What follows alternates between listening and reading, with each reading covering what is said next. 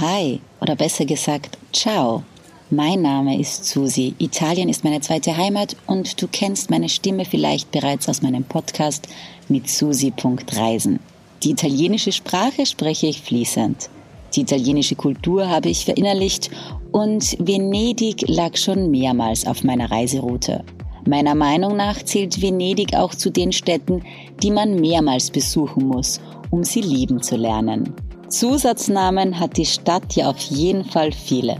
Venedig, die Stadt des Karnevals, die Stadt der Brücken und die Stadt der ratlosen Gesichter, die in den Stadtplan versunken nach dem richtigen Weg suchen. Genau in diese Stadt geht es heute. In fünf Minuten um die Welt. Der tägliche Reisepodcast von Travelbook. Heute geht's nach Venedig. Entweder oder. Schnelle Fragen in 30 Sekunden. Auto oder öffentliche Verkehrsmittel? Naja, in Venedig selbst kannst du ja eh nur zu Fuß gehen. Und auf die Insel kommst du am besten mit einem öffentlichen Verkehrsmittel. Pärchen oder Familienurlaub? Eher für Pärchen oder Alleinreisende. Mit Kindern kann ich mir ehrlich gesagt den Aufenthalt etwas anstrengend vorstellen. Entspannung oder Abenteuer? Ich glaube, jeder Venedig-Aufenthalt ist ein Abenteuer für sich, den man mit einem Gläschen Aperol Spritz entspannt ausklingen lassen kann. Kultur oder Party? Kultur. Teuer oder günstig? Naja, nachdem ein Espresso am Markusplatz knapp 10 Euro kostet, würde ich sagen, teuer. Highlights, Lowlights, Must-Sees. Die Travelbook-Tipps. Was man unbedingt tun sollte. Ich weiß, es ist ein Klassiker, aber ich finde trotzdem, mit einer Gondelfahrt siehst du Venedig von der besten Perspektive. Die Kosten für eine Fahrt sind auch in der ganzen Stadt gleich. Die mussten vor ein paar Jahren vereinheitlicht werden. Daher brauchst du dir keine Sorgen machen, um in irgendeine Preisfalle zu tappen. Mein persönlicher Geheimtipp. Entdecke das grüne Venedig. Zum Beispiel, indem du den Parco delle Rimembranze besuchst. So entdeckst du ein anderes Venedig. Im Park kann man im Sommer nicht nur die Ruhe genießen, sondern tatsächlich auch eine schattige Abkühlung. Geld, Sicherheit, Anreise. Die wichtigsten Service-Tipps für euch. Was macht man am besten, wenn es regnet? Tatsächlich war ich ja schon in Venedig bei Regen. Und soll ich euch was sagen? Es war fantastisch, weil die Farben der Häuser sich von dem trüben grauen Tag noch mehr abgehoben haben.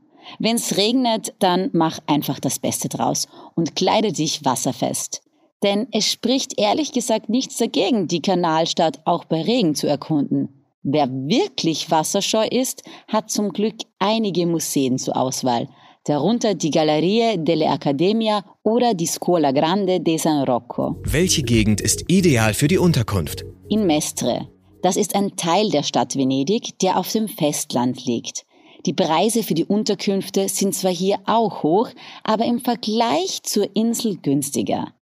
Von hier kann man dann am besten mit der Straßenbahn über eine Brücke zum berühmten Stadtzentrum von Venedig fahren. Wie kommt man am besten hin? Naja, das kommt jetzt ganz darauf an, von wo man anreist. Aber es gibt wirklich genügend Busse und Züge, die nach Venedig bzw. zumindest nach Mestre fahren. Und von dort gibt es dann ja Schiffe oder Straßenbahnverbindungen auf die Insel. Außerdem gibt es ja auch genügend Schiffe, die von weiter weg nach Venedig fahren. Wer mit dem Auto kommt, sollte daran denken, dass man dieses in Mestre backen sollte. Mmh, Weltspeisen.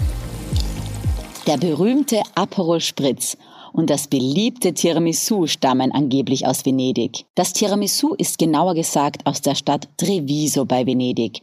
Dort hätte ein Konditor eine Süßspeise gemacht, von der alle begeistert waren und sie daher im Dialekt Tiramisu genannt wurde, was mit ziemlich hoch übersetzt werden kann.